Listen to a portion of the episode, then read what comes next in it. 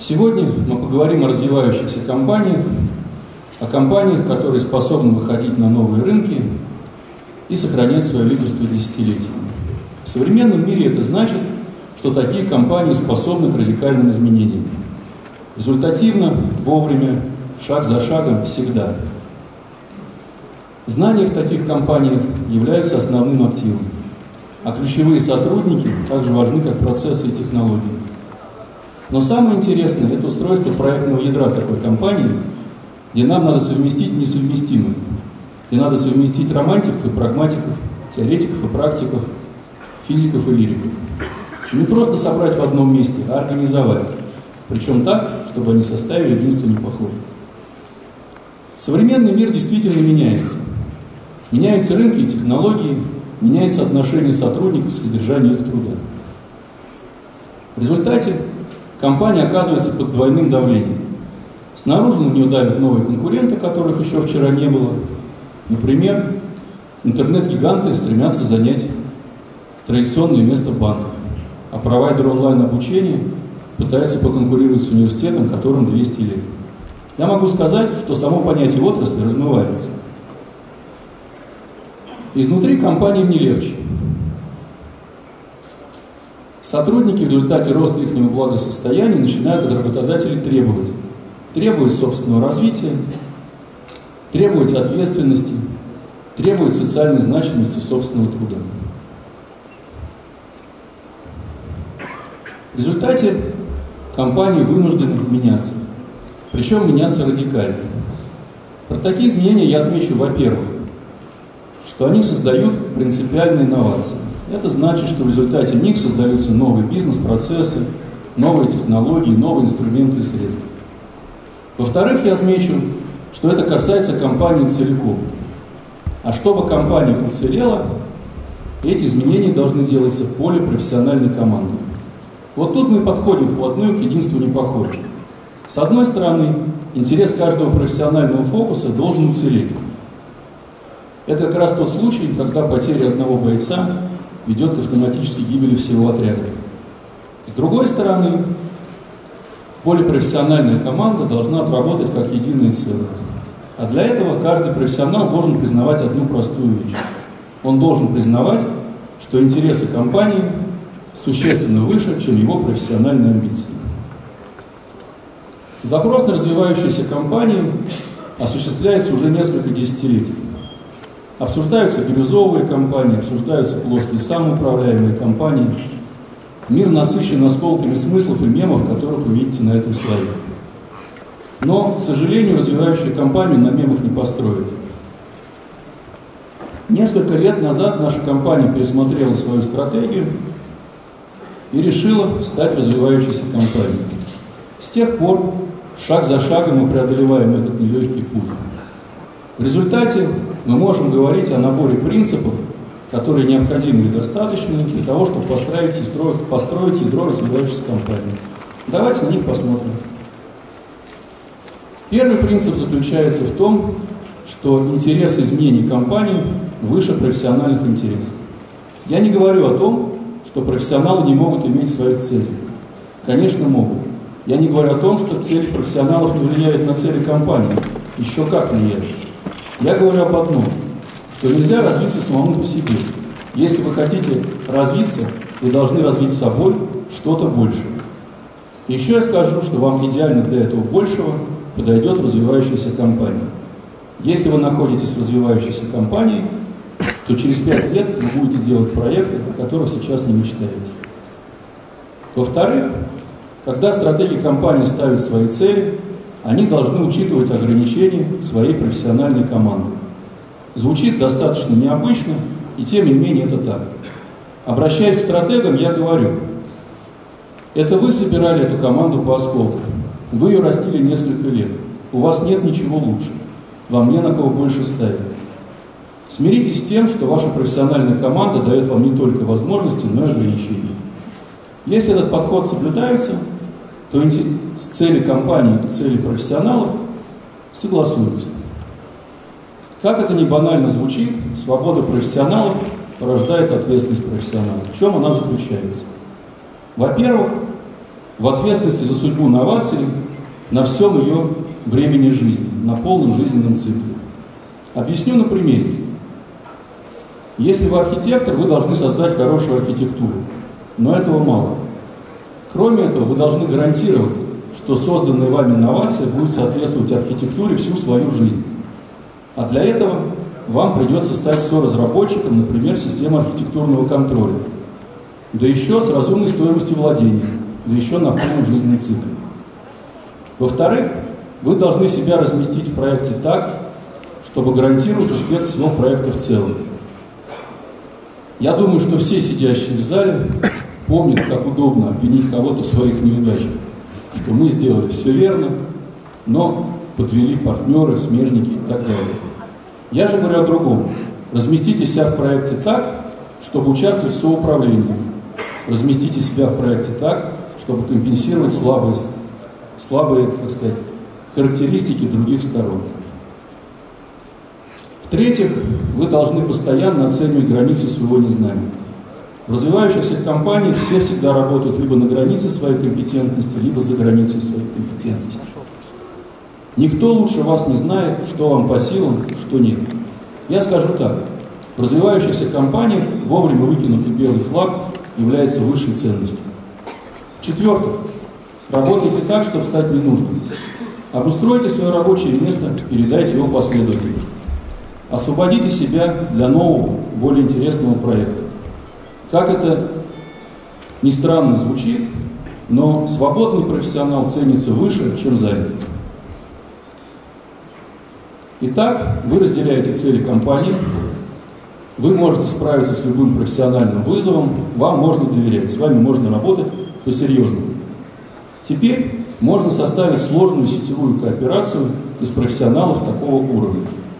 Сетевая кооперация – это высшая форма совместного действия, когда ни одна из сторон не может добиться успеха по отдельности, но все вместе могут.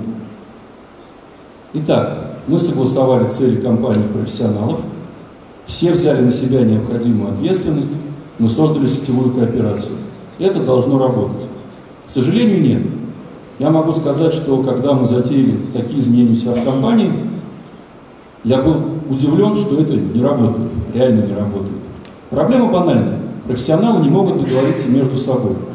Причем они не просто не могут договориться, тем более не могут договориться в коротком темпе проектного времени. И не потому, что они плохие, это объективно. Дело в том, что каждая профессия имеет свою культуру, свои знания, свой язык. А чем заканчивается кооперация людей, владеющих разными языками, мы хорошо знаем на примере Вавилонской башни. Ничего не получится, все разбегутся. Что же делать? Тут нам на выручку приходит великолепная гуманитарная технология, которая называется проблемная позиционная коммуникация. По сути, я могу сказать, что проблемная позиционная коммуникация и делает обычную компанию развивающейся. Что это такое? Во-первых, все участники позиционной коммуникации должны обладать общими целями. Это у нас уже есть. Во-вторых, они должны произвести новое совместное знание. Причем такое, которое объективно устраивает каждую сторону коммуникации и целостность. Чтобы это получилось, каждой стороне проблемной позиционной коммуникации надо соблюдать четыре теоретически несложных правил.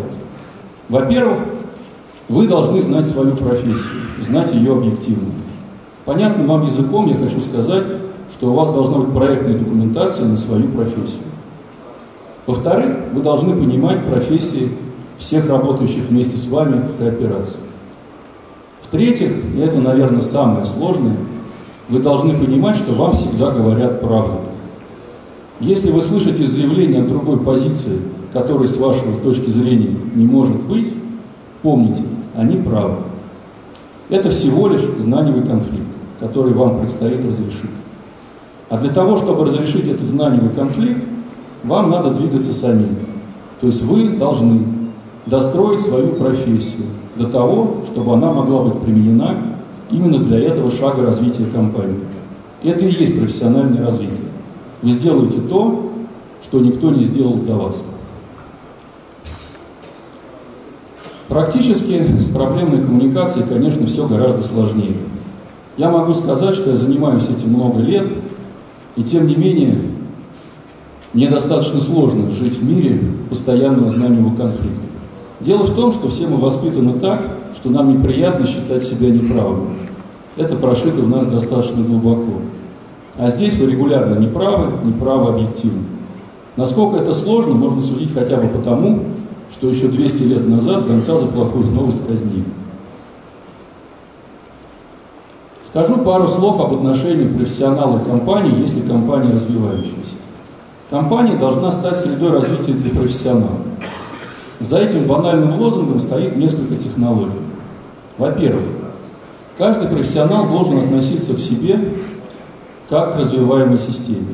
Он такой же сложный, как то, с чем он имеет дело. Он также должен анализировать свою структуру, свои умения, знания и работать над этим. Такие вещи, как ответственность и компетенцию, можно только взять. Вы не можете положить это на других, вы не можете им это всунуть. Они они могут это только взять сами. Во-вторых, компетентности набираются только в реальном проектном действии. Когда вы ходите на учебу или тренинги, вы получаете новые знания, но вы не получаете новых компетентностей. Напомню, что каждый профессионал работает на границе своей компетенции или за границей своей компетенции в развивающейся компании. И тем важнее ей обустроить специально для этого области, которую мы называем области контролируемого риска. Это то место, где профессионал имеет право на ошибку, где, грубо говоря, он работает со страховкой. В-третьих, компания должна работать с компетенциями развития или метакомпетенции.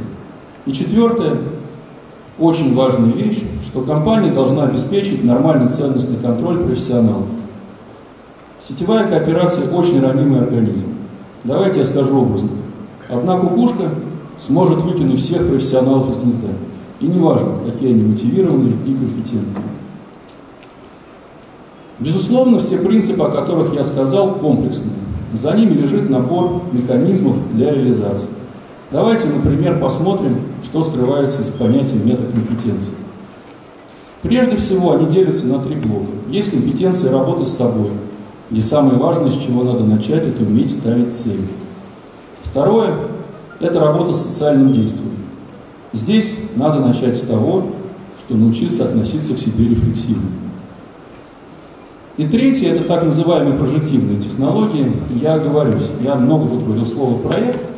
На самом деле я, конечно, говорил о семействе прожективных технологий, в которых проект является самой слабой формой очень простого действия по изменению. Работая в развивающейся компании, вам придется освоить сценирование, стратегирование – и высшую форму прожективного действия – программирования. Тут меня самое время спросить, а как-то попроще нельзя? Почему все так сложно? Я скажу, что наш опыт несколько лет по построению развивающейся компании говорит, что все важно. Если что-то из этого выкинуть, ничего не получится, и ядро развивающейся компании не сложится. Есть и хорошая новость. Ядро развивающейся компании саморазвиваемое. Создавшись однажды, оно достроит развивающуюся компанию саму. В заключение отмечу, что игра стоит свеч. Я считаю, что единство непохожих способно творить чудеса. Где-то несколько, где-то в начале 2000-х я прочитал изречение известного американского антрополога Маргарет Мид.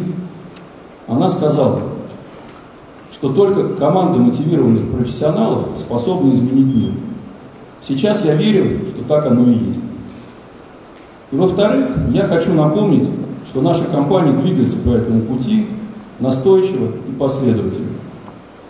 И нам очень интересно найти единомышленников. Поэтому, если вы разделяете эти принципы не на словах, а на деле, если вы стремитесь двигаться к этому направлению, подходите. Я здесь до вечера, я с удовольствием с вами пообщаюсь.